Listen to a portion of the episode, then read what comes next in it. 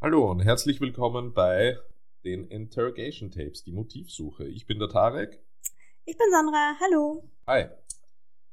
Muss gleich zu Beginn loswerden, ähm, wie es mir bei der Vorbereitung dieses Falls gegangen ist, denn es war durchaus schon recht beklemmend für mich, was es normalerweise nicht ist.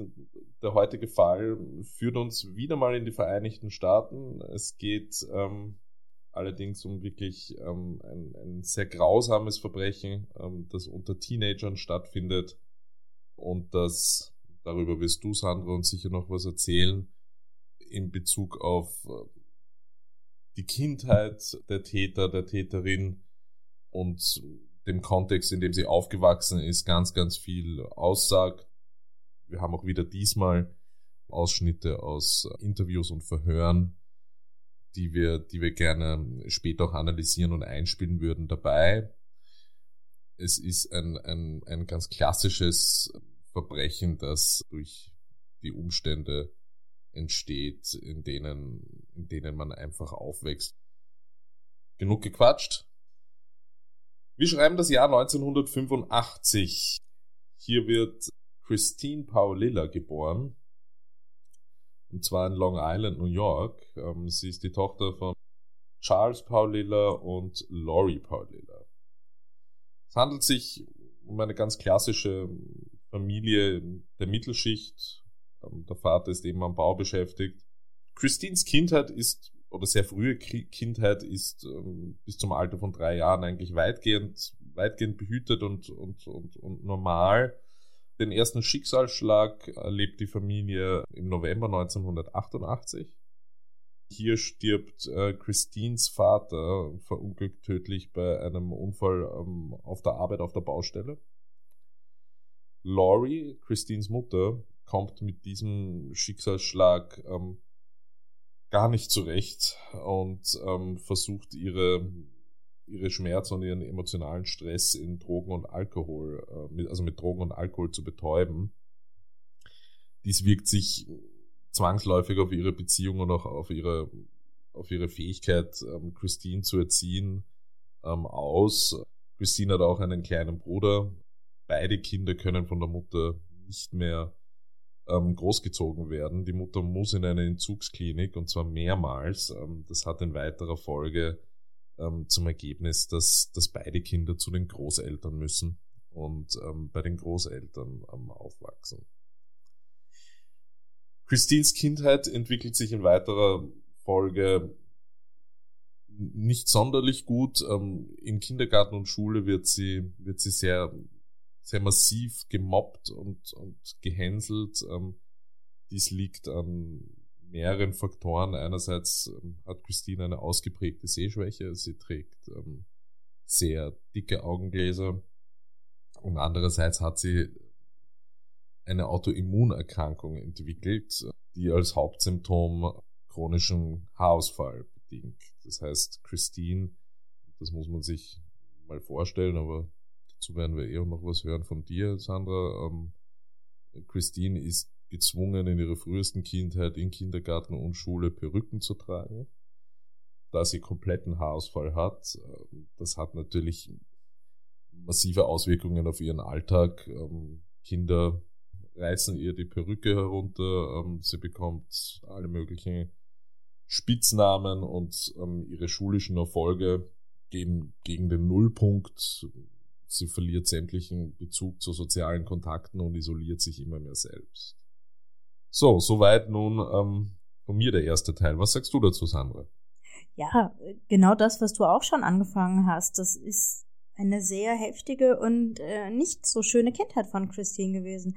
Wir haben da schon mehrere Faktoren, die einfach eine negative Entwicklung äh, beeinflussen. Und wenn ich mir jetzt mal den Punkt rausnehme, der Autoimmunerkrankung, das ist recht heftig für kleine Kinder weil das ist der Punkt, den ein Kind von allen anderen Kindern halt massiv unterscheidet. Und das ist sehr schwierig, damit umzugehen. Und wenn man dann aus einem instabilen Elternhaus kommt, macht es das für die Kinder umso schwieriger, mit der Situation des, ich sag's mal, Anderssein umzugehen.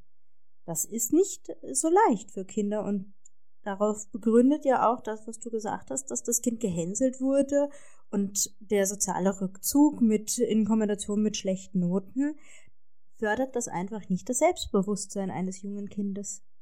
Aber erzähl doch mal, wie mhm. ging es dann weiter? Hat sich das vielleicht verändert oder ging es noch weiter in die Negativspirale? Naja, es ging zunächst einmal ging es ein bisschen raus aus der Negativspirale. Also ähm, es gibt jetzt einen Punkt in, in ähm, Christines ähm, schulischer Laufbahn, in der es eine überraschende Wendung gibt, und zwar ihre Mutter, ähm, Laurie Paulilla, ähm, kehrt aus der Entzugsklinik zurück, hat sich wieder gefangen und hat auch, ähm, und das beeinflusst jetzt ähm, Christines Leben in einem großen Maße, hat einen neuen Mann kennengelernt und ist eine neue Beziehung eingegangen.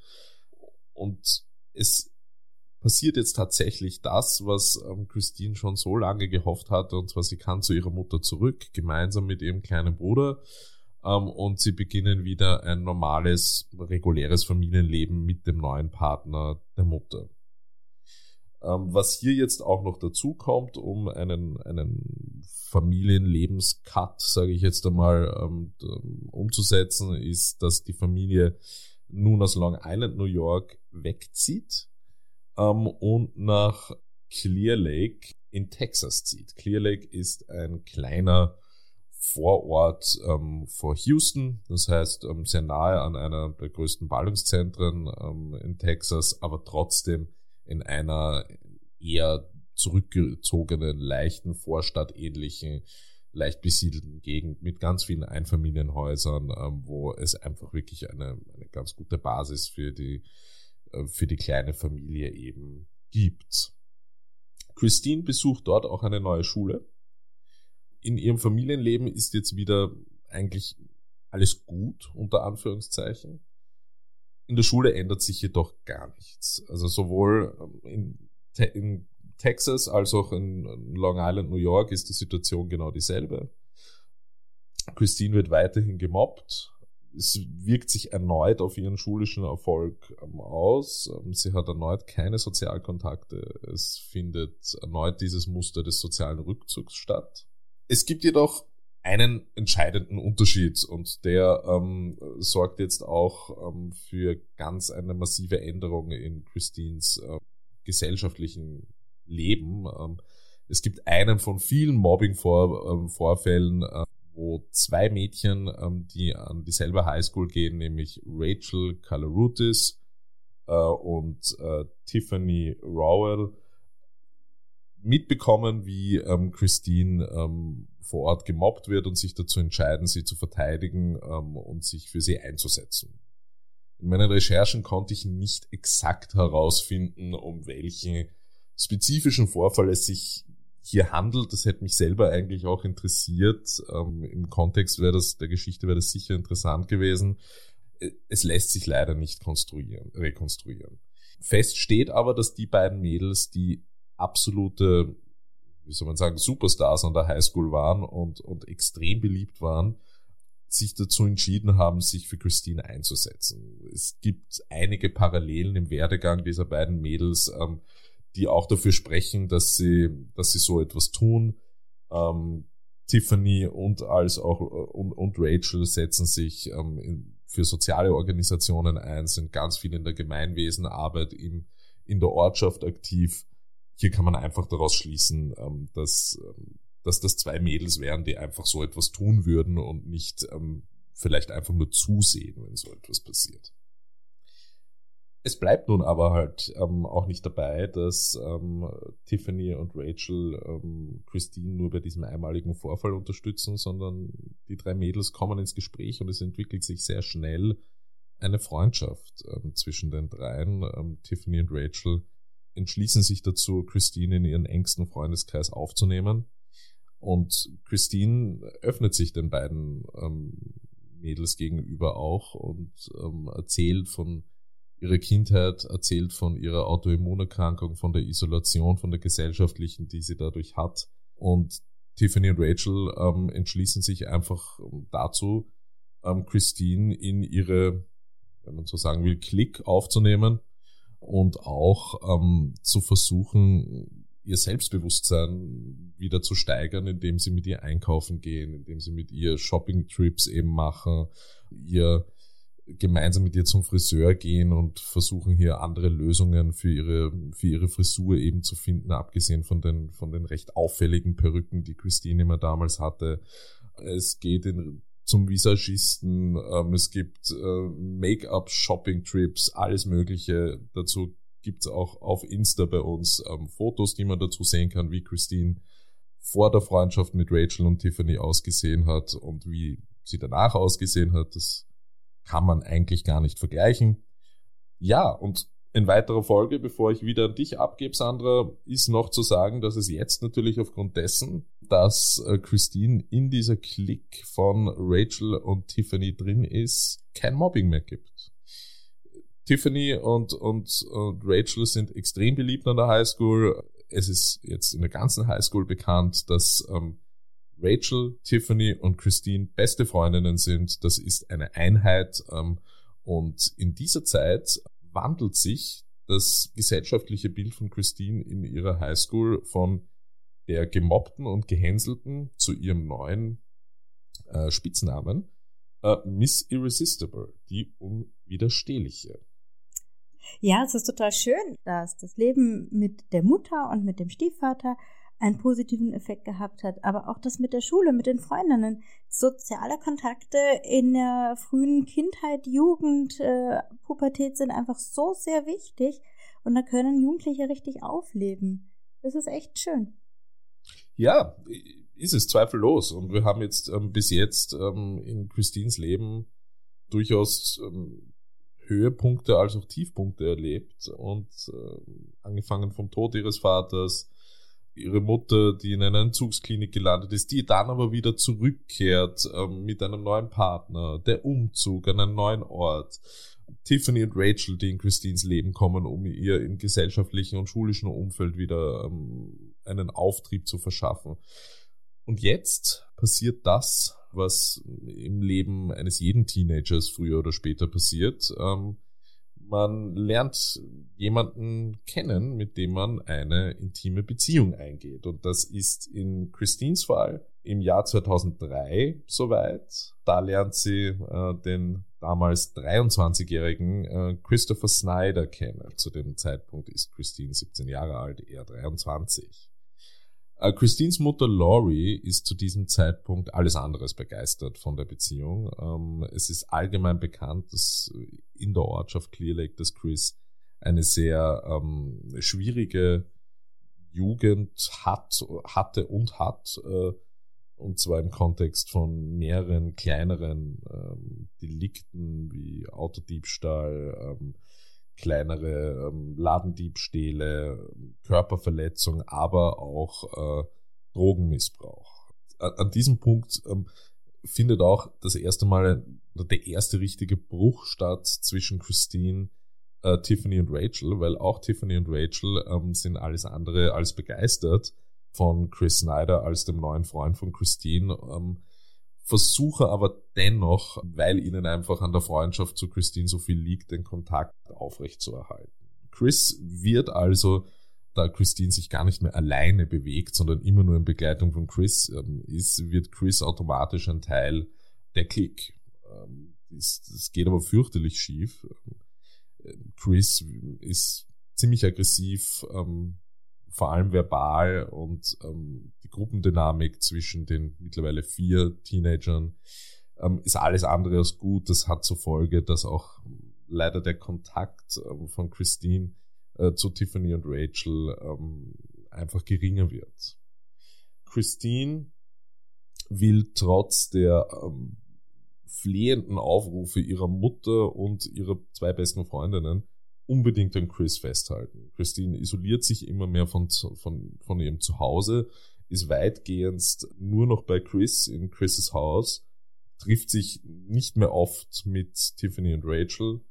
Christine und Chris haben auch wirklich keine einfache Beziehung. Sie streiten sehr viel, die Nachbarn berichten von extremen Ruhestörungen mitten in der Nacht. Ähm, Chris wirft Chris, Christine mitten in der Nacht aus dem Haus. Ähm, Christine schläft teilweise auf der Veranda, weil Chris sie nicht mehr in, in das Haus reinlässt. Ähm, auf der anderen Seite wird immer wieder reproduziert, dass gehört wird, wie Christine ähm, Chris droht, ihn um, umzubringen.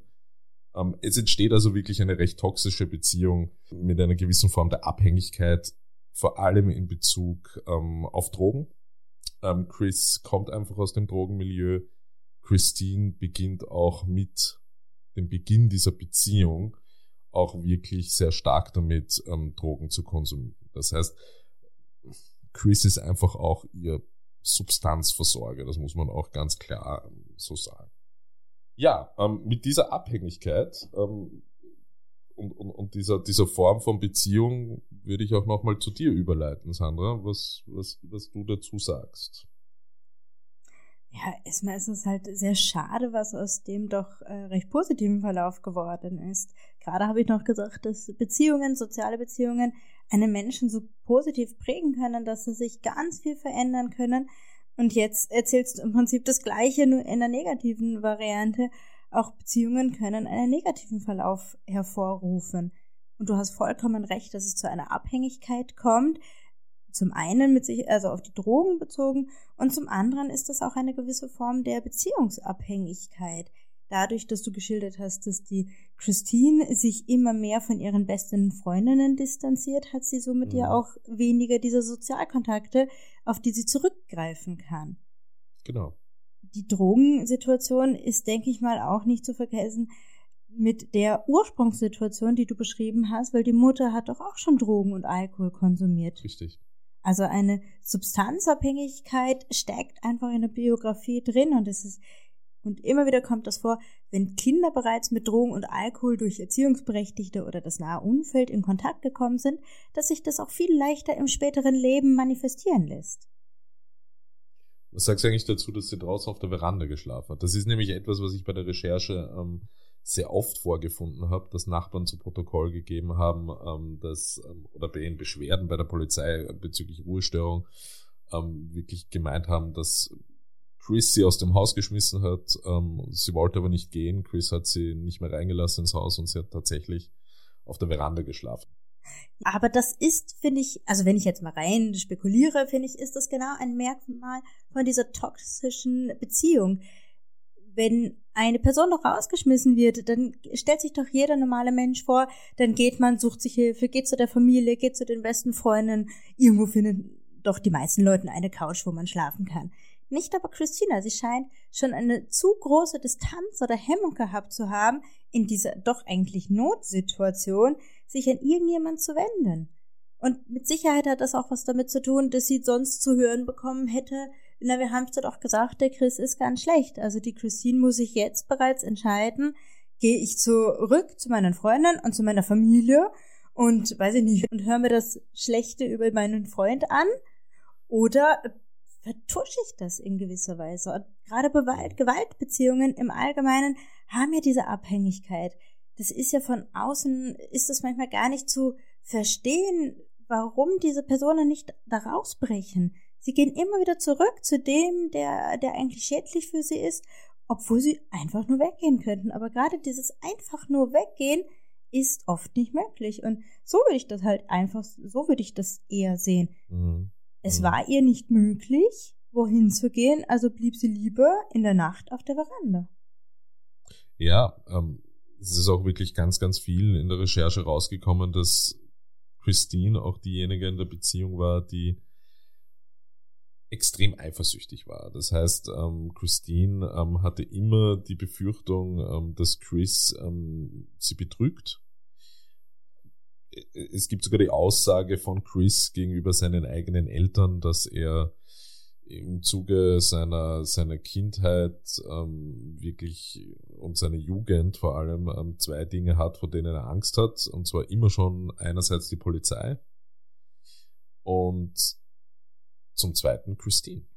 Ja, natürlich, wenn man sich überlegt, dass es eigentlich nur noch eine, eine Zweier-Weltsituation, also nur noch die beiden, sonst niemand dann ist eine mögliche dritte Person eine, ein störender Faktor, ja, das sei jetzt eine Konkurrentin in der Beziehung, wo man über die Eifersucht geht, das, das könnten aber auch genauso gut die Eltern sein oder irgendwer, also jede Person, die von außen reinkommt, stellt eigentlich eine Gefahr dar und sollte möglichst draußen bleiben und da sind dann halt auch sehr massive Aussagen zu erwarten. Aber lass uns doch jetzt mal zur eigentlichen Tat kommen. Was ist denn wirklich passiert? Wir schreiben noch immer das Jahr 2003. Es ist äh, der 18.07. in äh, Clear Lake äh, mitten in den Sommerferien. Es entwickelt sich jetzt nämlich hier eine recht bizarre Situation. Ähm, Tiffany äh, verbringt äh, nämlich den ganzen Sommer alleine im Haus ähm, ihrer Eltern. Es ist der letzte Sommer vor dem Highschool-Abschluss. Äh, das Haus hat sich während dieses Sommers ähm, zu einem richtigen Treffpunkt für alle möglichen Jugendlichen in der Gegend entwickelt. Ähm, und es finden Tag ein, Tag aus ähm, mehrere Partys statt. Auch Rachel ist hier von der Partie. Ähm, und der Grund dafür, warum Tiffany hier alleine in dem Haus ist, ähm, da, das war in der, innerhalb der Recherche recht, recht schwierig herauszufinden, weil es hier unterschiedliche Quellen gab. Aber schlussendlich konnte man eine Quelle sehr eindeutig verifizieren. Und zwar wird öfter davon geredet in anderen Berichten, ähm, dass die Eltern von Tiffany einfach über den Sommer hinweg waren und Tiffany alleine in dem Haus dadurch war.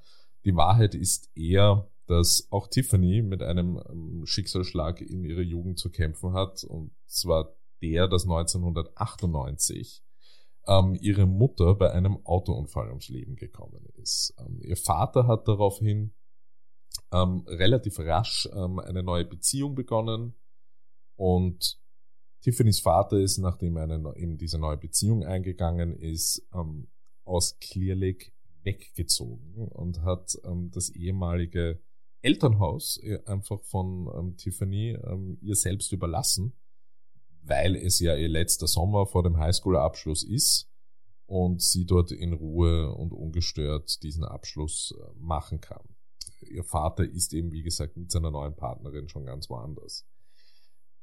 Es kommt jetzt eben zur Situation, dass ähm, nicht nur Tiffany, sondern auch ihr neuer Freund, äh, Marcus Basella und Rachel und ein Bekannter, Dee Sanchez, die beiden sind jedoch nicht zusammen, sind kein Paar, ähm, zu viert in dem Haus sind ähm, und einen Filmabend machen, wobei Filmabend hier ein bisschen, das Wort Abend ein bisschen übertrieben ist, es ist eigentlich Nachmittag. Das heißt, am helllichter Tag. Es ist jedoch für später am Abend eine sehr große Party in dem Haus geplant. Ähm, und die vier wollen einfach vorher, bevor die Party beginnt, noch in Ruhe ähm, hier Zeit im Haus verbringen und ähm, einen Film sich anschauen. Gegen 18 Uhr beginnen die ersten Partygäste einzutrudeln. Es handelt sich hierbei um eine Freundin von Tiffany und Rachel, nämlich Britney und ihr Freund, ähm, die für 18 Uhr relativ früh noch da sind am, am, am Ort des Geschehens ähm, und auch keine weiteren Gäste erwarten. Ähm, sie klopfen an der vorderen Tür, es antwortet ihnen jedoch niemand. Durchs Fenster ist jedoch zu erkennen, dass der Fernseher an ist. Britneys Freund geht an die Hintertür und versucht von hinten reinzukommen. Die Hintertür ist verschlossen. Als Britney selbst nach mehreren Klopfversuchen die Vordertür öffnet, merkt sie, dass diese gar nicht verriegelt ist. Beide gehen nun in das Haus hinein. Sie gehen Richtung Wohnzimmer und finden dort einen Tatort vor. Und zwar finden sie zunächst einmal Markus Pasella und Tiffany, also das junge Paar auf der Couch selbst sitzend, blutüberströmt. Beide wurden erschossen. Vor der Couch selbst liegt Dee Sanchez am Boden, der Bekannte von Rachel Calarutis. Rachel wird hinter der Couch, hinter dem Sofa gefunden. In ihrer ausgestreckten Hand befindet sich ähm, das Telefon des Hauses, ähm, auf dem später eben Blutspuren der Tasten 9 und 1 festgestellt werden. Das heißt, sie war dabei, den Notruf zu rufen und hat es leider nicht mehr geschafft. Britney und ihr Freund verständigen umgehend die Polizei. Um 18.20 Uhr, ähm, knapp 20 Minuten eben nach ihrer Ankunft, treffen die Kräfte vor Ort ein. Es handelt sich hierbei also um einen Vierfachmord, der zunächst ähm, vollkommen ungelöst bleibt. Die Polizei tappt ähm, komplett im Dunkeln und kann keinerlei Motivbezug zur Tat herstellen. Das Einzige, was relativ früh festgestellt werden kann, ist, dass es eben am Haus am Vordereingang keinerlei Einbruchsspuren gibt. Das lässt bei jedem Gewaltverbrechen immer darauf schließen, dass die Täter ähm, für die Opfer keine Unbekannten waren und dass ähm, diese freiwillig ähm, den Tatort, in dem Fall das Haus, betreten konnten, ohne einbrechen zu müssen.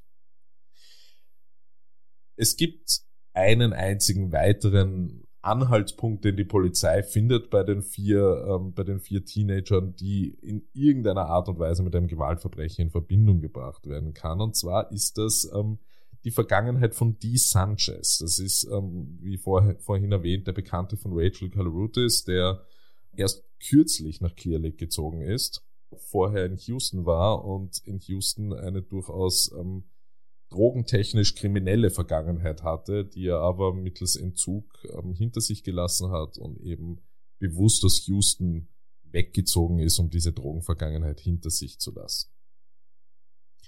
Abgesehen davon hat die Polizei nichts in der Hand. Es gilt jetzt daher, die Ermittlungen im Prinzip aufgrund von Zeugenaussagen der Nachbarn voranzubringen.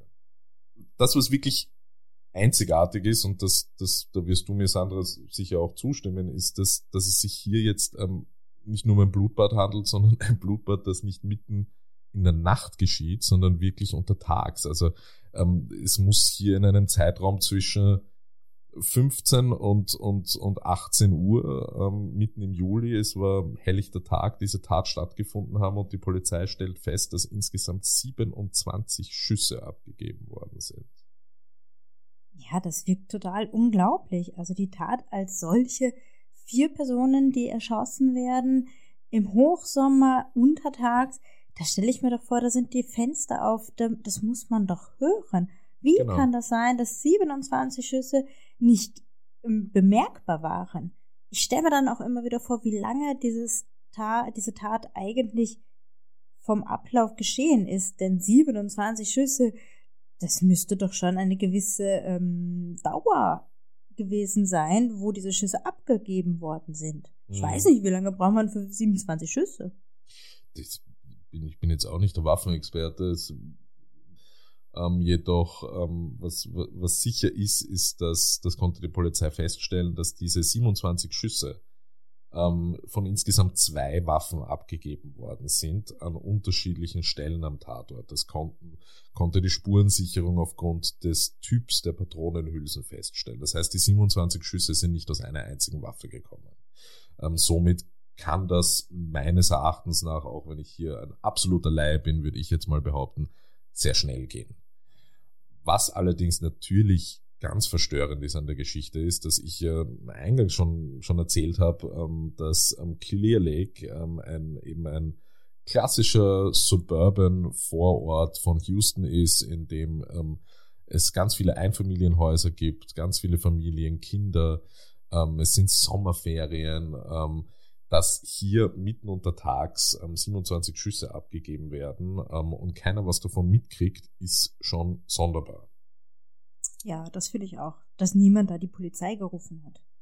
Absolut, genau. Also ist, ist aber für die Polizei jetzt einfach wirklich sehr schnell klar, dass abgesehen äh, von der Vergangenheit von Dee Sanchez, die, die aus dem Drogenmilieu eben entstammt, ähm, und dass es keine Einbruchsspuren in dem Haus gab, also die Täter dementsprechend bekannt sein müssen, gibt es einfach nur einen Ermittlungsstrang für die Polizei, und zwar die Nachbarschaft. Dementsprechend werden rigoros immer wieder Interviews mit, mit, mit den Nachbarn durchgeführt.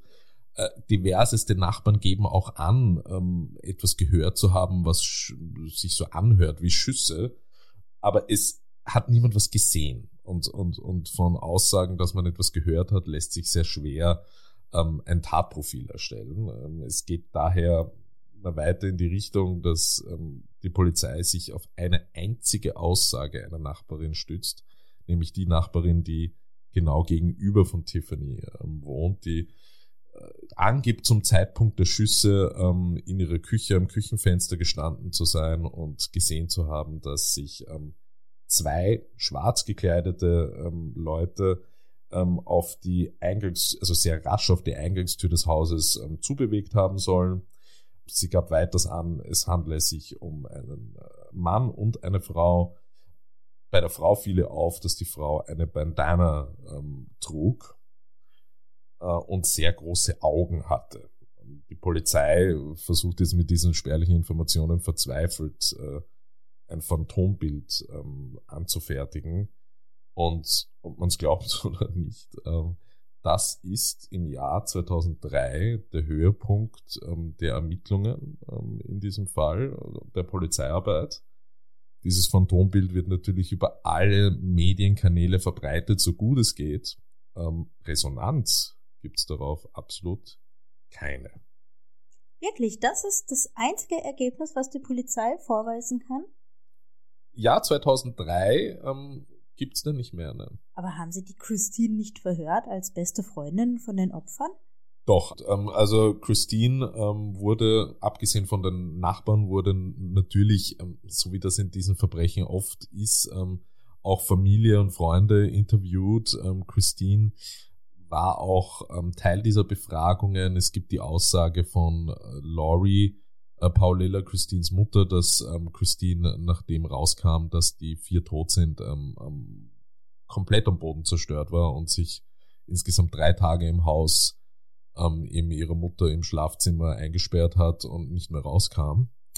Aber für die Polizei war Christine ein absolut schockiertes Teenager-Mädchen, das, das, das ihre Freunde verloren hat, mehr nicht.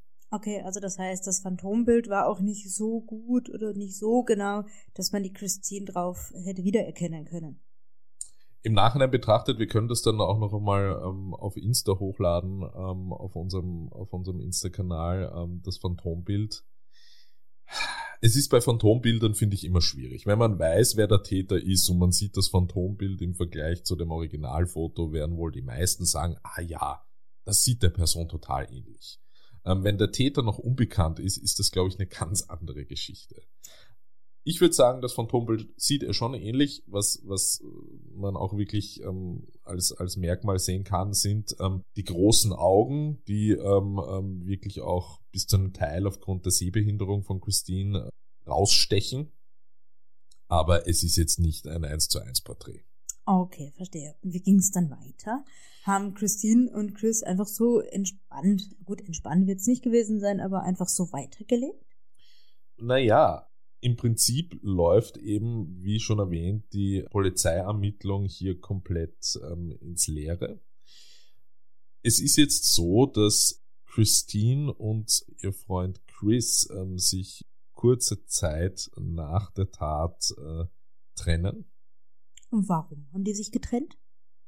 Sie haben sich aus dem Grund getrennt. Ähm, ich meine, darauf bist du schon auch, wirst du sicher noch später weiter darauf eingehen, ähm, dass das wirklich eine toxische Beziehung war und ähm, beide wirklich ganz, ganz schwer in der Drogenabhängigkeit waren und Chris zusätzlich, das unterscheidet ihn ein wenig hier auch, auch von Christine, ähm, Chris zusätzlich zu seiner Drogenproblematik ähm, sich noch auf diverseste andere Arten ähm, kriminell betätigt hat, um seine Drogensucht einfach auch zu finanzieren. Also die Beschaffungskriminalität im klassischen absolut, Sinne. Absolut, absolut. Und deshalb hat einfach auch Chris wirklich ähm, in der Vergangenheit, bevor er mit Christine zusammen war, ähm, ganz, ganz viele negative Reaktionen ausgelöst. Ähm, niemand wollte, äh, dass Christine hier mit ihm was ähm, anfängt, weil er eben in der Beschaffungskriminalität damals schon war. Diebstähle, Körperverletzung ähm, etc., um wirklich hier die Drogensucht auch zu finanzieren. Und 2004, nicht lang nach der Tat, kam es zur Trennung,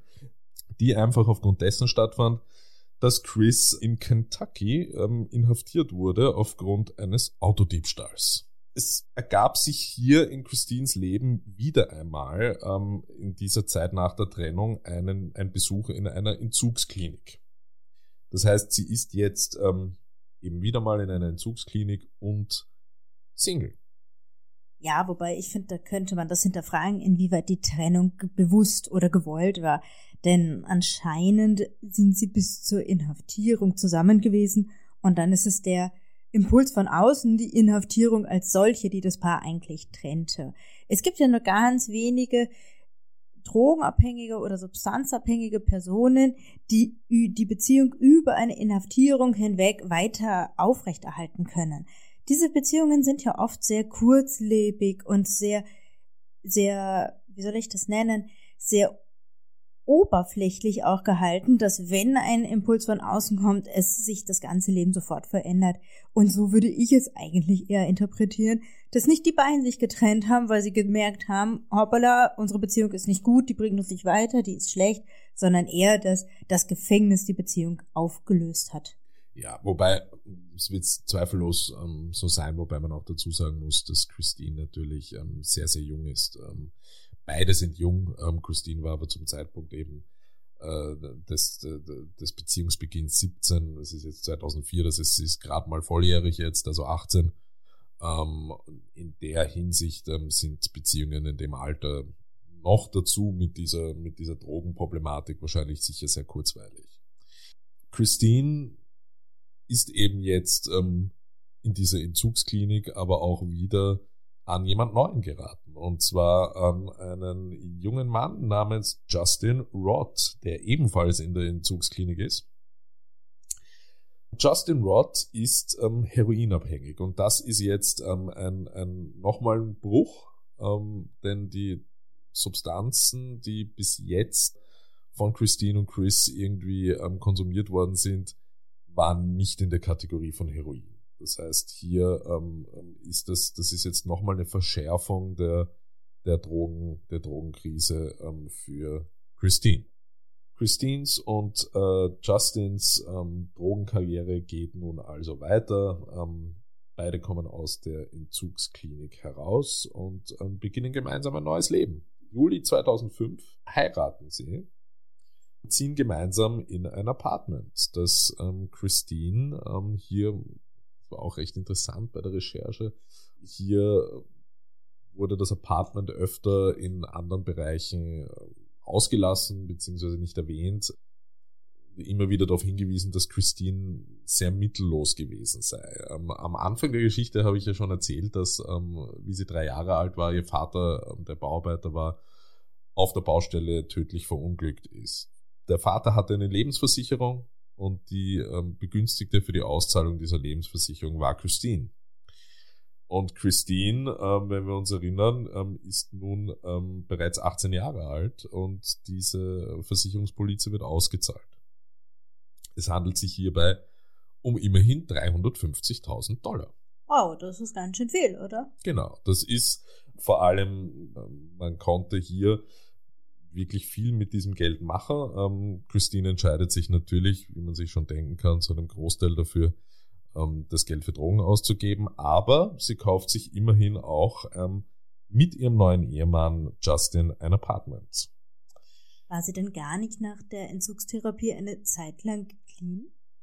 Das kommt nicht so, nicht so ganz raus. Also ähm, es gibt ganz, ganz viele Interviews und Aussagen von Laurie Paulilla, ihrer Mutter, die aber auch wirklich sich, sich sehr stark widersprechen.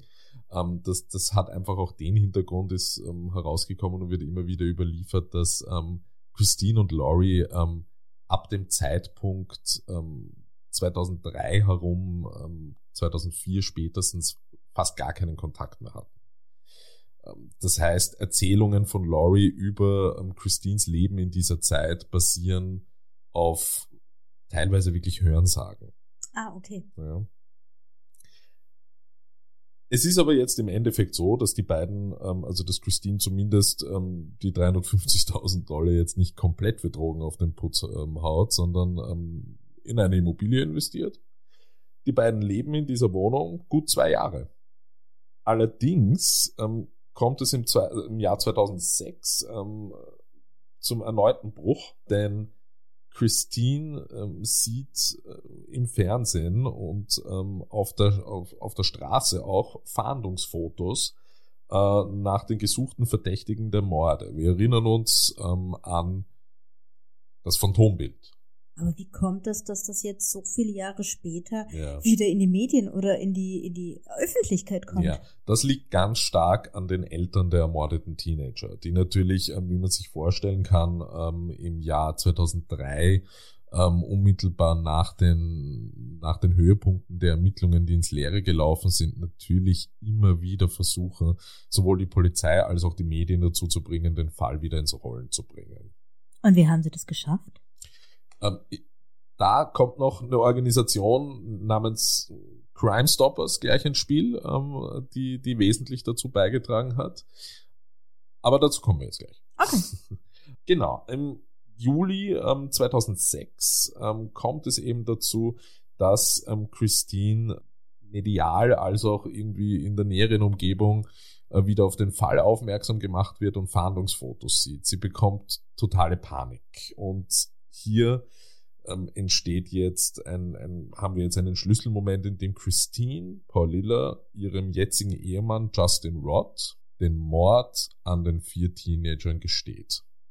Und in aller, in, in aller detaillierter Aufschlüsselung darüber berichtet, wie es dazu gekommen ist. Äh, Christine macht das jetzt nicht äh, aus, aus der Motivation heraus, irgendwie ihr Gewissen zu erleichtern, sondern es ist schlichtweg Panik. Ähm, sie hat Angst, erwischt zu werden. Reagieren tut sie auf diese Situation so, dass sie gemeinsam mit ihrem Ehemann ihr gemeinsames Apartment verlassen und die nächsten, das muss man sich mal vorstellen, ähm, die nächsten acht Monate in einem Hotelzimmer verbringen. Also eigentlich, als ob sie auf der Flucht wären. Ja, genau.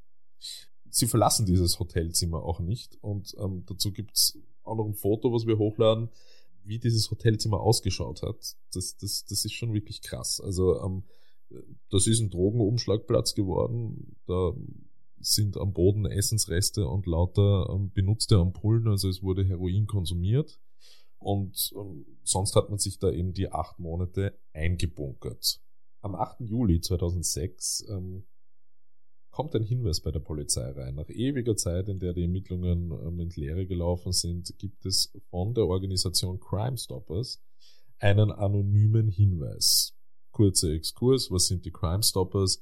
Ähm, so etwas ähm, Vergleichbares gibt's bei uns im deutschsprachigen Raum in Europa, glaube ich, nicht. Das ist eine Organisation, äh, die ähm, community organized ist, das heißt ähm, von den jeweiligen Gemeinden, in denen Verbrechen ähm, stattfinden, finanziert und betrieben wird und versucht Hinweise auf Verbrechen zu finden mit äh, zwei ähm, wesentlichen ähm, Punkten, auf die sie sich konzentrieren. Einerseits ähm, wird ganz klar transportiert, dass Menschen, die sich an die Crime Stoppers wenden, anonym bleiben. Das sorgt in Amerika natürlich ganz massiv dafür, ähm, auch, dass ähm, Menschen sich melden, die Dinge gesehen oder gehört haben ähm, und ähm, selber vielleicht aus einem ähm, kriminellen Umfeld kommen und äh, sonst Angst hätten, sich an die Polizei zu wenden, aufgrund von Konsequenzen, die sie zu erwarten hätten.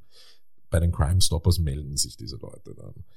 Ähm, am 8. Am 8.7.2006 geht ihm der, ähm, geht ihm der anonyme Hinweis ein von jemandem, der mit Christine Paulilla in äh, einer Entziehungstherapie, Entzugsklinik ähm, gewesen ist ähm, und gibt an, dass Christine dort ähm, den Mord ähm, zugegeben hat. Jetzt, wenn wir uns kurz zurückerinnern, ich habe gerade vorher schon vor ein paar Minuten erzählt, dass ähm, ihr Ehemann Just, Justin Roth ähm, ebenfalls von Christine alle Details zur Tat erzählt bekommen hat.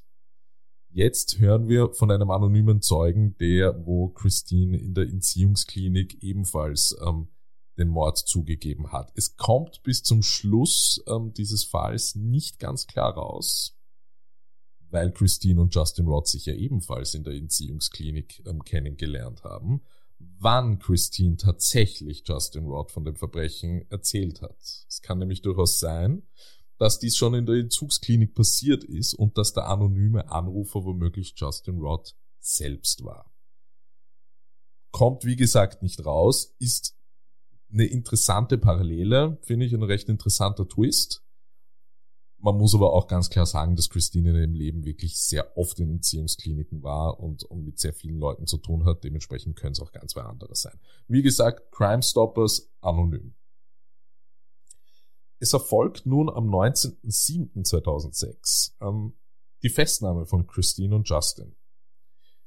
Dies geschieht aber noch nicht explizit aufgrund des Tipps ähm, ähm, von dem Zeugen bei Crime Stoppers, sondern aufgrund ähm, von Drogenbesitzes ähm, von Justin. Also, vorher schon eingangs erwähnt, dass sie in einem Motelzimmer schon seit acht Monaten sind und dort ständig Heroin konsumieren. Und hier wurde anscheinend jemand aufmerksam und die Polizei wurde dorthin gerufen. Das bedeutet, Justin wurde hier aufgrund Drogenbesitzes eben festgenommen. Christine war dabei, die Polizei hat Christine zu diesem Zeitpunkt sehr wohl aufgrund des anonymen Hinweises schon gesucht. Ähm, Christine ging, in, ging ihnen da aber bei der Verhaftung von Justin Roth ähm, mehr oder weniger durch Zufall ins Netz, weil ihnen der genaue Aufenthaltsort von Christine zu dem Zeitpunkt ähm, nicht bekannt war. Es folgen nun recht intensive Verhöre äh, von zunächst von Justin Roth, äh, in der er erneut ähm, also der Polizei jetzt gegenüber bestätigt, dass ähm, Christine ihm gegenüber alle Details der Tat bestätigt hat und ähm, eben auch ähm, erzählt hat, dass ähm, nicht nur sie an der Tat beteiligt war, sondern auch ähm, Chris Snyder, ihr damaliger Freund. Justin gibt also an, ähm, hier von Christine im Detail ähm, erzählt bekommen zu haben, dass sie und Chris Snyder äh, an diesem an diesem Tag ähm, in das Haus von Tiffany gefahren sind, ursprünglich mit der Intention, ähm, Drogen abzuholen und von ihnen Drogen zu bekommen. Dementsprechend wurden sie von Tiffany und Rachel auch ganz normal ins Haus gelassen. Ähm, es gab zunächst auch ähm, keinerlei Auseinandersetzungen in irgendeiner Form. Als es dann zum Verlangen der Drogen kam, so erzählt ähm, Justin das, äh, wurde Chris Snyder sehr schnell aggressiv, ähm, zog eine Waffe und ähm, eröffnete das Feuer. Ebenfalls Christine soll eine Waffe gehabt haben und ebenfalls das Feuer eröffnet haben. Es kommt zu diesem Zeitpunkt nicht klar heraus, wer wen erschossen hat. Christine macht in weiterer Folge ähm, in diesem Verhör komplett gegensätzliche Annahmen. Christine behauptet äh, in ihrer Kernaussage, dass sie selbst überhaupt niemanden erschossen hat, sondern dass Chris Snyder und äh, seine und die toxische Beziehung, die sie zu ihm hatte, dafür gesorgt hat, dass Chris sie so dermaßen genötigt hat, dies zu tun, äh, dass dies so weit ging, dass Chris ähm, ihr die Waffe in die Hand drückte und ähm, die Waffe in ihrer Hand, wie soll man sagen, auch führte ähm, und sie mehr oder weniger dazu zwang, äh, mit dem Druck seiner Hand auch äh, den Abzug zu betätigen. So beschreibt es ähm, Christine in diesem Verhör. Dann lass uns doch mal das Verhör uns anhören. Ja, dann spielen wir das jetzt mal kurz ein, damit er einen Überblick davon bekommt, in welcher Tatwelt äh, Christine hier lebt. A few years ago, uh, who was Chris Snyder to you? um, very controlling, very, um, very scary person. Whenever he, uh, his temper would, whenever his temper was pushed, or whenever he would, um, felt he had to prove something, he would act very, uh, bully-like, very, um, like hard-ass kind of, and um, there's there's been times where, uh, you get almost satanic talking about um, people like I wonder what it'd be like to to kill someone or um, there's there's been so many times where uh, me and him have gotten into fights and physical fights and um, very manipulative, very um, Let me stop. Is it, is it safe to say were you romantically involved with Chris a few years ago? Yeah. Was he your boyfriend? Yeah. How long did y'all date? Um, about a year. About a year. Almost. Okay. Um, was it a love hate relationship? Did you have strong feelings for him? At at first, um, it was it was a really good relationship. Then uh, he started. Um, I guess once he got used to the relationship, when you know, more like Newness shyness- wore off. yeah, he got he got very um very take charge, very demanding, Okay. and if if he didn't get what he wanted, he would do whatever it took to you know get me to you know, do something for him or you know or say something for him or just pretty much he he really could he knew that what uh, my weak spots were and um when I would be in a weak state of mind and when uh when he really could get to me he knew what what to say about my past what to say personal things about me to make me um feel very you know almost almost like jelly kind of Insecure. very insecure just very you know like nothing very numb very you know just just Okay. So it's safe to say this this man had a big effect on you, yes right? Um, did you did you say a father like relationship? um Is that what you said once? Yes, I did because um, I had lost my father at a very young age, and um, when I when I first uh, started dating Chris, he, you know, he acted like you know he was the man, you know, and he would um, you know try to you know buy everything and and just act, he acted. It's almost like he was a father figure to me because he'd always you know said he'd take care of me and and I always had that, you know, in my mind, you know, not not that like he is my father, but understand. You know, this is The dominant male in your life. yeah, this is that that part of you know my life that was taken out once, and now like he, he's filling. So the gun was in your hand, and what was he telling you? One, two, three. And he was he was holding on to it too. Okay, like on top of your hand or something. Yes, like I, like I that. I couldn't tell you how it was like, but that one that that um like I was scared and I was like crimping and then I uh I had made the the gun go off. Not not purposely though but like it it went to like the back of the room because I was just like screaming just like shaking. So somehow you pull the trigger. yes. Okay. and he's like, you know, one, two, three, and he's like, Tony, you bitch, you bitch, you bitch, and, he- and he started just screaming at me, and then, you know, he he kept like, it felt like, like I was like being like jerked, like like you know, like It was violent when the when it goes off. mhm, How many times do you think it went off in your hand? a million times. It, it went off a bunch in your hand. It, it felt like a million times, like Did- the, even like the first time, it felt like a million You- times. so you you're pulling the trigger No. somehow. No, like it, it's like he has his hand, and my hand was like, I, I, I couldn't even tell you how. Like it was, it was, Okay. but it, it was his force that was making. Making it The- go off. Yes, Okay. Were you hitting anyone? I, I don't, I don't know. I. it- Come on, it's important. This is important. Okay, you're doing a good job. If if if you're if you're like this and you're doing it, you know that you're hitting the person in front of you. Well, it, we, it, we weren't really like in front of anybody. Were you near anyone? It was, it was almost back, like, in the middle of them in the door. Okay, well, somebody was found in that area. Are You sure there's no one by you? I, I, I. Okay, okay, oh, So- mm, me throw up. okay, okay. But the gun went off a bunch of times. Did did, did it stop? Did it run out of bullets? I, I don't. I, I couldn't even tell you. I was just so I was so Okay. scared. It was. Then what happened? It's like it just felt like it was like like I like a blackout almost. You know, like Sure. everything like just Okay, you know like hypnotized, kind of like you know. But I all I can remember, I was just like you know I started I was screaming and like you know and just like you know I, I kept trying to like you know like pull pull away but like but I couldn't because I felt like just like spaghetti almost. right. Okay. So what happened after all that? and then and I ran, or I I didn't I didn't run yet, but he kept um.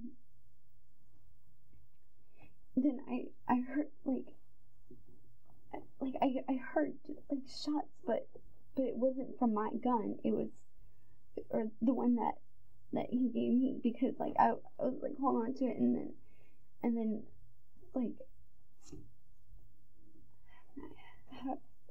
I'm trying to remember like how this happened because I remember it was just like it was so quick. Like I heard like other like shots like going off. From his gun, I guess. I I I, I don't I don't know what kind I mean, of there wasn't a third person it- shooting. No, no. It it's just everything was like it, everything got like you know like quiet like but you know how like in the in the movie Saving Private Ryan you can Mhm. hear like shooting but like you can't hear like anything else Right. you know, like you can hear people wherever, and then, um, and then, uh,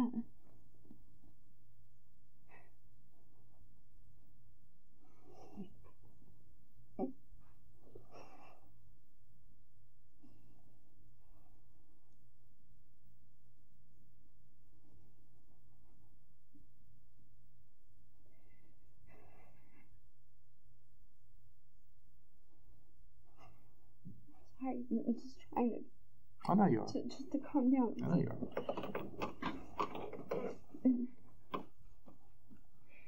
Can I just wait until I finish my cigarette, please? I feel like I'm gonna throw up. Okay.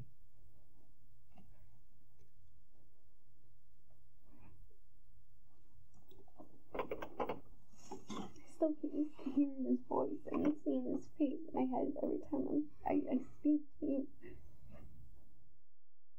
Okay, also ähm, zu Beginn des Verhörs unter dem leitenden Ermittler Detective Harris ähm, beschreibt äh, Christine ihr Verhältnis zu ihrem Freund ähm, Chris äh, Snyder, der ähm, sie sehr stark unter Druck gesetzt hat, ähm, der sehr dominant war, der auch gewalttätig war, der sie immer wieder ähm, zu Dingen gedrängt hat, die sie nicht wollte. Christine beschreibt im weiteren Verlauf des Verhörs auf die Frage von Detective Harris hin, ähm, wie weit Chris ähm, sie ihm körperlich misshandelt hat, ähm, öfter über, über Gewaltfantasien mit ihr gesprochen hat, dass er sich fragen würde, wie es denn wohl wäre, jemanden umzubringen. Sie beschreibt also hier äh, die, die toxische Beziehung zu Chris. Detective Harris wiederum versucht hier ähm, nochmal explizit nachzufragen, ob es ähm, sich bei der Beziehung der beiden wirklich um eine Liebesbeziehung gehandelt hat und ähm, wie lange ähm, die beiden ein Paar waren, ähm, ob ähm, Christine auch wirklich ähm, Gefühle für ihn hatte, ob das eine Art Hassliebe war, etc. Auch die manipulative Art von Chris ähm, wird von Christine beschrieben, indem sie ähm, ganz klar davon erzählt, dass ähm, Dinge oder Ziele, die Chris äh, nicht erreichen konnte, ähm, dass Chris äh, so reagiert hat, dass er versucht hat, diese Ziele selbst zu erreichen, sondern ähm, versucht hat, Christine dazu zu bringen, Dinge für ihn einfach auch ähm, zu tun. Weiter erzählt Christine davon, dass, dass Chris ähm, in seinen manipulativen Phasen, in denen er gewisse Dinge von Christine wollte, auch immer wieder auf ihre Vergangenheit, auf ihre Krankheit, auf ihre schulische Laufbahn angespielt hat, um ihr Selbstbewusstsein einfach wirklich in den Keller zu treiben. Denn jemand, der kein Selbstbewusstsein hat, ist willenlos und kann in seinen Entscheidungen ähm, und Taten beeinflusst werden. Detective Harris versucht jetzt immer weiter auf die Beziehung zwischen Christine und ähm, Chris Snyder einzugehen und ähm, spricht Christine auf ähm, eine ihrer früheren Aussagen an, in der sie gemeint hat, dass ähm, Chris sowas wie eine Vaterfigur für sie war. Ähm, Christine ähm, bejaht das und ähm, erzählt davon, ähm, dass ihr Vater sehr früh gestorben ist und dass es durchaus für sie so war, dass die Beziehung in gewisser Weise ein Vatersatz war, da gerade zu Beginn der Beziehung Chris äh, sehr dominant, patriarchalisch aufgetreten ist, indem er ja alles gekauft hat, was sie wollte, sich inszeniert hat als der Beschützer, der Aufpasser etc. Detective Harris versucht auch in diesem Kontext hier nochmal nachzufragen bei Christine und sie direkt darauf anzusprechen und zu sagen, okay, also ähm, Chris war für dich einfach ähm, der Mann, der für dich ähm, da war und dich, dich beschützt hat und das ähm, bejaht Christine. Detective Harris befragt Christine jetzt ähm, zu, äh, zu der Tat an sich und dazu, wer die Schüsse abgegeben hat. Er fragt Christine, ob sie die Schüsse abgegeben hat. Christine behauptet, dass ähm, Chris ähm, ihre Hand geführt hat, sozusagen die Hand über ihre gelegt hat äh, und damit ähm, die Waffe gelenkt hat, sie dazu gebracht hat, den Abzug zu drücken. Detective Harris fragt sie daraufhin nochmal ganz gezielt, ob sie den Abzug gedrückt hat. Sie bejaht das. Es, das Gespräch geht dann dahingehend weiter, dass Detective Harris auch fragt, wie oft äh, sie den Abzug äh, betätigt hat. Und Christine antwortet hier äh, recht, in einer recht interessanten Art und Weise und behauptet mindestens eine Million Mal. Ähm, und setzt mit dem Nachsatz nach, ähm, es hat sich so angefühlt wie eine Million Mal. Äh, Detective Harris versucht äh, nun weiter, ähm, sie zu befragen bezüglich, ähm, wer wie Schüsse abgegeben hat. Ähm, Christine äh, bleibt bei ihrer Behauptung ähm, und bei ihrer Aussage, dass ähm, Chris Snyder ihre Hand geführt hat und sie er derjenige war, der praktisch die Kraft dahinter hatte, ihre Hand ähm, zu führen, um den, den, den Abzug zu betätigen. Detective Harris fragt Christine mehrfach, ähm, ob sie ähm, jemanden geschlagen hätte. Ähm, dass Christine sagt daraufhin, das wüsste sie nicht mehr. Ähm, Detective Harris möchte auch von ihr wissen, wie, ähm, wie viele Schüsse sie abgegeben hat. Erneut, das fragte sie erneut. Nun antwortet Christine, sie könne sich nicht mehr erinnern. Ähm, und es äh, wird von Christine geäußert, dass sie das Interview unterbrechen möchte, weil ihr sie sich nicht wohlfühlt. Steam gibt nun an, dass ähm, für sie die Erinnerung an das ganze, ganze Ereignis ähm, sich so angefühlt hat, als wäre sie unter Hypnose gewesen. Ähm, sie ähm, hat nicht richtig wahrnehmen können, was um sie herum passiert ist. Ähm, Detective Harris versucht ähm, erneut zu fragen, wie viele Personen geschossen haben. Christine gibt hier an, dass sie die Waffe gehalten hat und ununterbrochen Schüsse gehört hat, die aber nicht von ihrer eigenen Waffe gekommen sind, sondern von woanders. Ähm, Detective Harris erwidert ähm, erneut darauf, naja, das wird wohl die Waffe deines Freundes Chris Snyder gewesen sein. Ähm, Christine meint, ähm, nein, das denkt sie nicht. Ähm, Detective Harris springt auf das natürlich an und fragt ähm, gleich nach, gab es vielleicht einen, einen dritten Schützen? Verneint Christine wieder. Ähm, die Aussagen gehen hier wirklich, ähm, hier wirklich hin und her. Ähm, Christine setzt jetzt zum Schluss des Verhörs eigentlich komplett aus und beschreibt nur mehr, ähm, in welchem traumaartigen Zustand sie war. Sie benutzt die Analogie eines Films ähm, aus den späten 90ern, Saving Private Ryan, dass sie wie in einer Art ähm, Shell-Shock sich befunden hat. Das bedeutet, sie ähm, hat alles in Zeitlupe wahrgenommen, nur mehr Schüsse um sich herum gehört, gar nicht mehr gewusst, was um sie herum passiert. Ähm, es war alles eher in einem, in einem, ja, in einem Slow-Motion-Prozess. Daraufhin ähm, wird ähm, das Interview mehr oder weniger abgebrochen, weil sie sich nicht mehr wohlfühlt. So, das, das ähm, war das Verhör. Sandra, was sagst du dazu? Ja, ich finde, das sind ganz viele Aspekte, die wir uns eigentlich nochmal genauer anschauen können. Zum Beispiel diese Vaterfigur, die Christine sagt ja, dass der Chris irgendwie eine Vaterfigur ist. Wenn man sich wieder zurück überlegt, die Christine hat ja ganz früh ihren Vater verloren, hat eigentlich gar keine richtige Vorstellung von einer Vaterfigur. Naja, vielleicht durch ihren Stiefvater, das wissen wir nicht. Und ich denke das auch. Wissen wir nicht genau, leider, ja. Und ich hm. denke auch, wir müssen, wir dürfen nicht diese Vaterfigur, diese Aussage eins zu eins setzen. Vielmehr erscheint es mir, dass sie mit dem Chris Charaktereigenschaften wie zu einem Vater verbindet. Also dieses Umsorgen, das Einkaufen, das Starksein, das Verteidigen, dass das vielmehr der Punkt ist, den Christine nie erlebt hat oder sich gewünscht hat und dass sie das in dem Chris gesehen hat und deswegen auch so nah bei ihm blieb und diese Beziehung so eng wurde. Das Versorgen mit Drogen darf man natürlich auch nicht vergessen. Ne? Ja, es ist essentiell für Drogenabhängige, auch diese Versorgung. Das ist eine große Panik, wenn Drogenabhängige keinen Stoff mehr haben.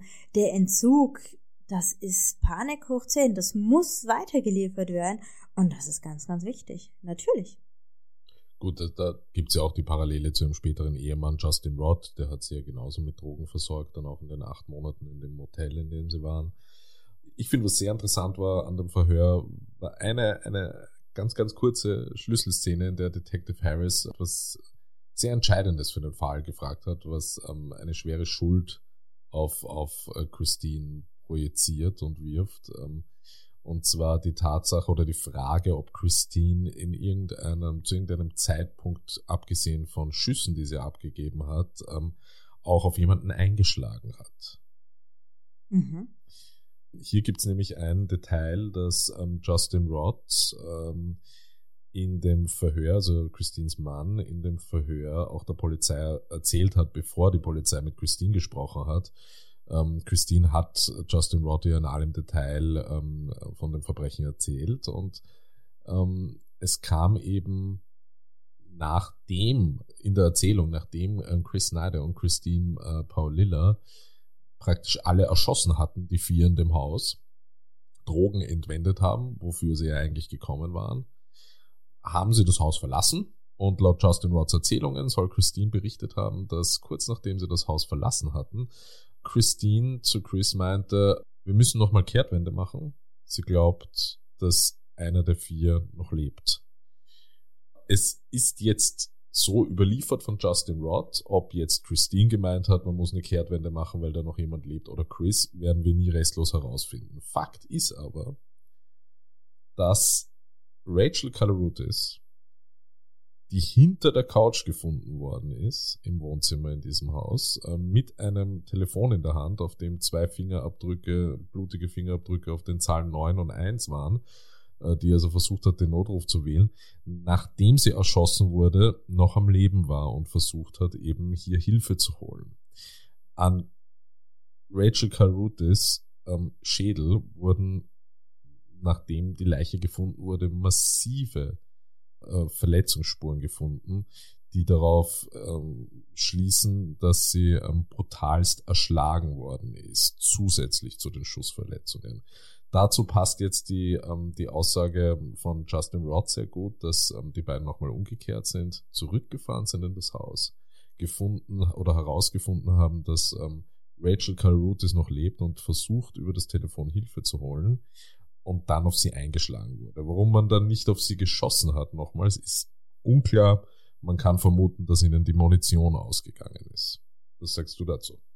Ich denke mir, das ist schon wieder so ein besonderes Merkmal dieser Gewaltbeziehung. Man muss sich ja die Situation vorstellen, oder Christine hat es ja auch gesagt, dass das im Endeffekt alles wie im Film ablief. Dann haben diese beiden auch eigentlich junge Erwachsenen, diese vier anderen Freunde erschossen, das ist ein völliger Ausnahmezustand. Sie, der ganze Körper wird voller Adrenalin gewesen sein. Dann hetzen sie wahrscheinlich übereilt ins Auto, fahren los und dann kann ich mir gut vorstellen, entsteht im Dialog der, im Auto der Dialog, glaubst du wirklich, wir haben alle umgebracht und die Christine äußert mhm. einfach Zweifel. Mhm. Ja. Und so wie die Christine den Chris im Verhör auch geschildert hat, dass er eigentlich ein sehr negativer Mann war, der ihr auch Angst gemacht hat, der sie auch immer wieder runtergemacht hat und beschimpft hat, da knüpft er ja an diesem fehlenden Selbstbewusstsein von Christine an. Absolut. Und für diese Leute, die eine große Beeinflussung meistens auch besitzen, wird es relativ leicht gewesen sein zu sagen, na du bist jetzt schuld, wenn die uns erwischen, wenn du die, wer war es, die Christine, äh, die Rachel, Rachel, ja. nicht richtig umgebracht hast, dann bist du schuld, dass wir ins Gefängnis kommen. Mhm. Und er gibt ihr im Prinzip diese ganze Verantwortung. Und dass die Christine dann sagt, na drehen wir vielleicht mal um, schauen wir nach, mhm. ist eine logische Konsequenz davon. Mhm.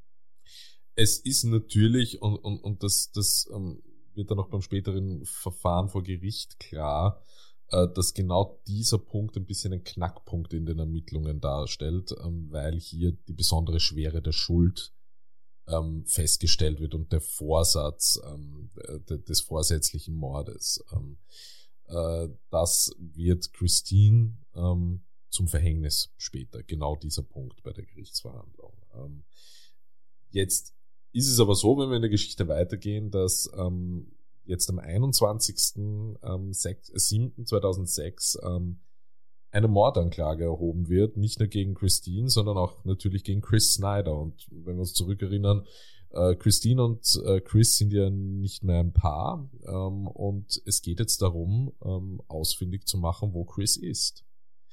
Christine ist bereits in Gewahrsam.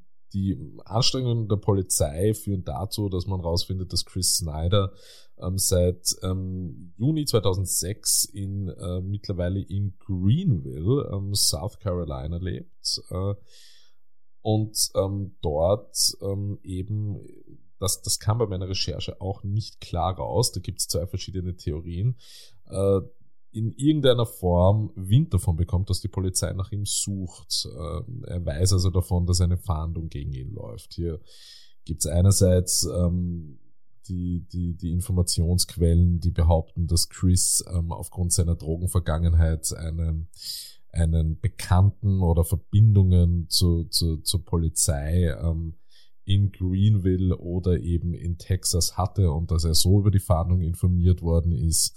Ähm, oder dass ähm, die andere Version lautet, dass ähm, seine Familie ihn auf den Fahndungsfotos sehr gut oder auf den Phantomzeichnungen sehr gut erkannt hat und gemeint hat, die suchen dich jetzt. Ähm, restlos werden wir das nie aufklären können. Ähm, Fakt ist aber, dass ähm, niemand aus seiner Familie oder irgendwer anderer wusste, dass er die Verbrechen begangen hat, im Unterschied zu Christine, die ja mindestens ähm, einer Person oder wenn nicht mehreren Personen ähm, im Detail erzählt hat, ähm, was ähm, an diesem Tag ähm, geschehen ist.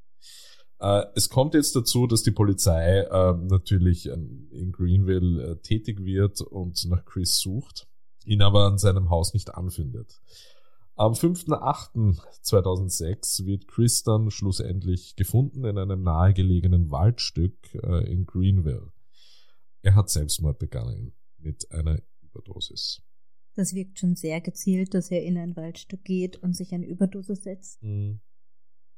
absolut, ja. Also ähm, hier ähm, ist definitiv klar, äh, zwar nicht von wem, aber dass er wusste, was auf ihn zukommt. Genau. Ähm, das, das, ist, das ist absolut klar. Am 13.08.2008 kommt es zur Verurteilung von ähm, Christine äh, Paulillo. Die Todesstrafe bleibt ihr erspart, da sie zum Tatzeitpunkt, ähm, da zum Tatzeitpunkt das Jugendstrafrecht angewendet werden konnte, da sie 17 Jahre alt war. Sie sitzt nach wie vor im Gefängnis und hat im Jahre 2046 Anspruch auf Bewährung. Ja, ähm, krasser Fall. Ne? Ja, wow, wenn man sich überlegt, die äh, Christine wird bald 40 und eigentlich saß sie die Hälfte ihres Lebens bis jetzt im Gefängnis und muss auch noch verdammt viele Jahre weiter im Gefängnis sitzen. Das ist schon eine sehr unerfüllte Biografie eigentlich. Absolut. Also ähm, man kann halt wirklich in diesem Fall auch wirklich sehr, sehr schön sehen, ähm, was eine, man muss es leider so nennen, verkorkste Kindheit ähm, einfach bewirken kann. Ja? In Kombination mit einer Person, die alles nochmal verändert.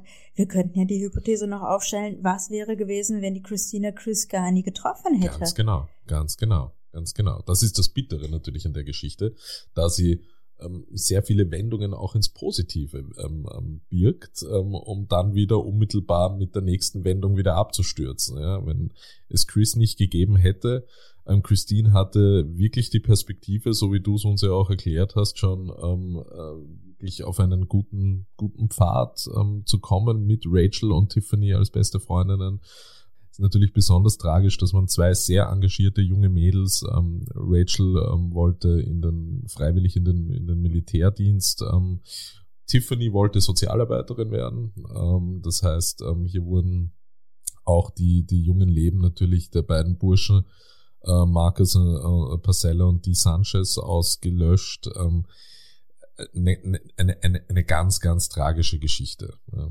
Ja, und man sieht einfach, wie labile Persönlichkeiten ähm, es unheimlich schwer fällt, auf dem rechten Weg zu bleiben.